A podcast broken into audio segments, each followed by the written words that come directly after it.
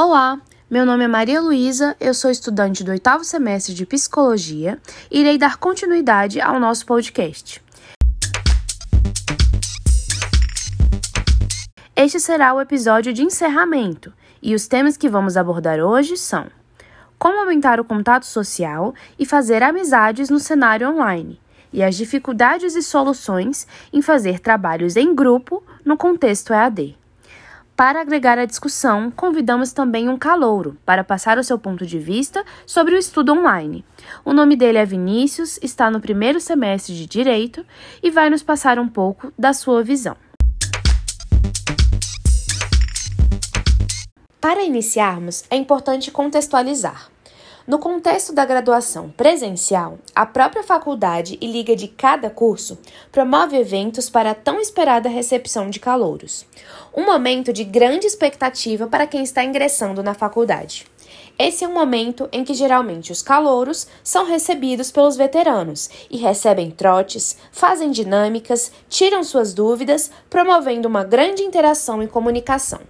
Buscando a menor perda possível dessa vivência presencial, houve uma adaptação das aulas presenciais para as aulas assíncronas, que, diferente do habitual das aulas online, que são apenas gravadas, são feitas aulas ao vivo, permitindo uma maior comunicação.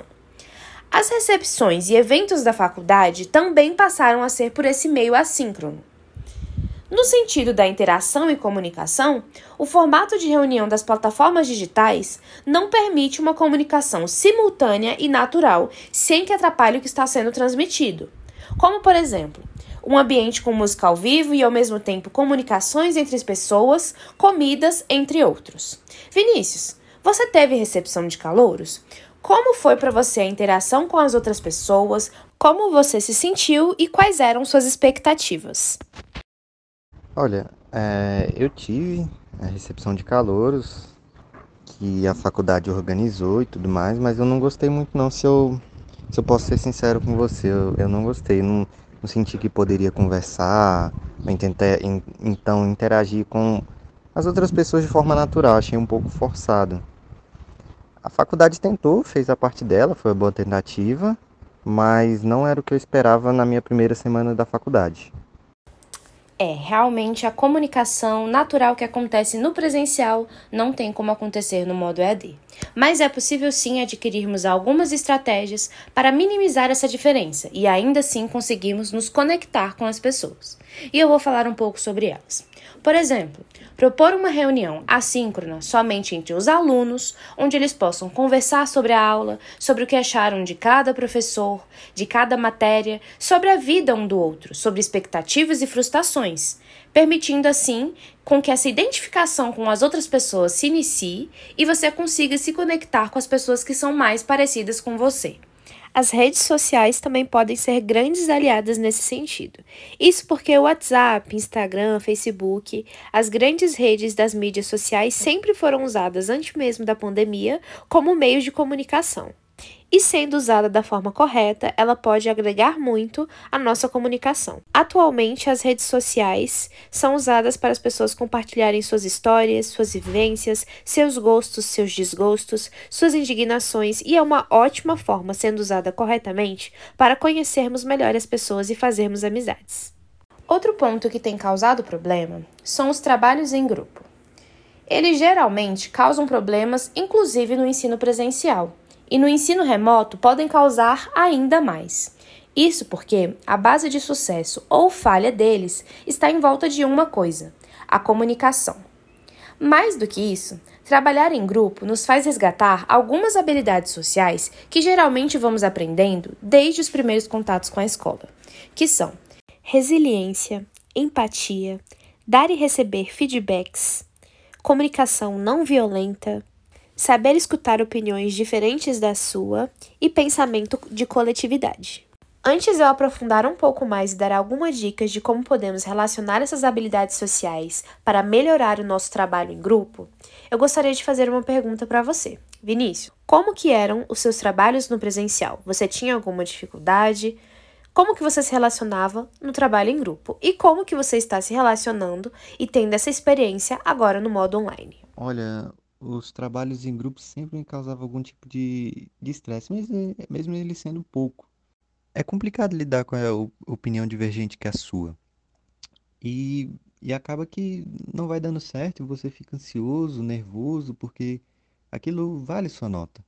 O professor vai te avaliar da mesma forma, dependendo de como tenha feito o trabalho ou não. Mas isso acaba não sendo nada comparado ao nível de estresse que a gente que eu passo agora por conta do EAD. Porque é, é mais complicado você discutir com, com as pessoas online. Mesmo eu sendo tímido para preferir o online do que o presencial, nesse caso não, eu prefiro estar presencial, presencialmente para poder discutir as minhas ideias e tentar entender as, as ideias do meu, dos meus colegas. Uma das maiores dificuldades que eu, que eu consigo enxergar assim, tirando a parte de, de conectar ideias com as dos meus colegas, dele, deles entenderem as minhas ideias, é a dificuldade de você poder marcar um encontro com seus colegas de forma online. Porque cada, querendo ou não, cada um no, no restante do dia tem as suas atividades para poder fazer trabalho, é, curso, além da faculdade. Então, essa é uma das, maiores, uma das maiores dificuldades que eu enfrentei nesse período. É, Vinícius, é muito comum ouvirmos relatos parecidos com o seu. Discutir sobre coisas importantes, como como queremos fazer a divisão de algum trabalho, escutar opiniões, dar feedbacks, são coisas realmente muito importantes se a gente quer fazer um bom trabalho em grupo. Outro relato que também tem sido bastante comum entre as pessoas é a dificuldade em organizar o tempo. É muito comum, após a pandemia e a passagem de todos os trabalhos e estudos para o modo online, a dificuldade em achar tempo e dedicar apenas um tempo só para uma coisa. Muitas pessoas também têm relatado e percebido um aumento nas obrigações, atividades, coisas que temos que fazer dentro de casa e com as nossas obrigações de trabalho e estudo depois dessa passagem para o modo EAD. Para o primeiro problema que você relatou, uma das coisas que vemos comumente é a utilização do WhatsApp apenas por mensagens ou e-mails para resolução de coisas nesse modo online. A comunicação feita somente por mensagens pode acabar sendo mais suscetível a esses acontecimentos de problemas e divergências na hora de planejarmos um trabalho. Isso porque não é possível observar o tom da pessoa, o olhar, os gestos, para que seja possível um entendimento completo da intenção e do que ela está falando. Para resolver esse problema de comunicação, uma solução também é utilizar as mídias sociais ao nosso favor. Para resolvermos esse problema, a solução também está em utilizarmos as mídias sociais ao nosso favor. Utilizando o recurso de gravação de áudio presente em várias delas, podemos diminuir esses mal entendidos, pois através deles conseguimos identificar o tom e a intenção melhor da pessoa. A questão de organização de horas também é muito complicada no presencial. Muitas pessoas têm dificuldade em organizar as suas tarefas, obrigações e tempo livre. Uma estratégia para resolvermos isso é que, mesmo no modo online, devemos preservar um tempo no horário da aula para esse tipo de coisa. Então, se sua aula é no horário vespertino, durante toda a manhã você precisará se comprometer, assim como no presencial, a estar disponível naquele horário para resoluções das coisas da faculdade. Acaba se confundindo o estar em casa com poder fazer muitas coisas ao mesmo tempo, e é onde muitas pessoas acabam se perdendo. Lembram das habilidades sociais que citei lá no início do podcast? Uma das habilidades é saber se comunicar assertivamente.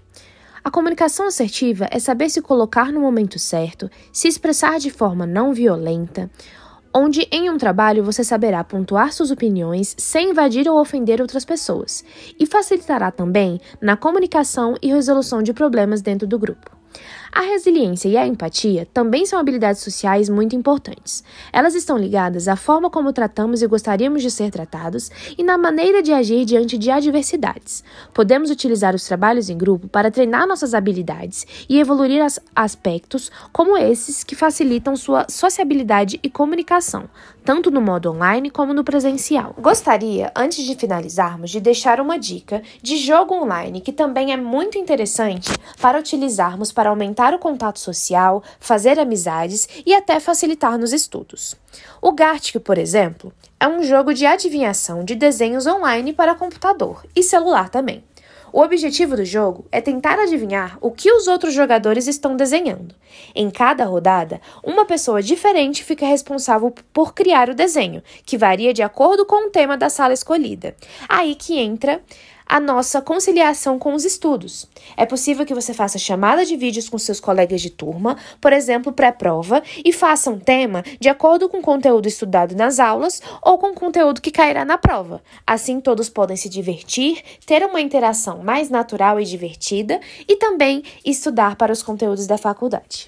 Com isso, finalizamos o nosso podcast. Gostaria de agradecer a todos que dedicaram um pouco do tempo em nos escutar e agradecer também aos nossos convidados que disponibilizaram seu tempo em compartilhar as suas experiências com a gente.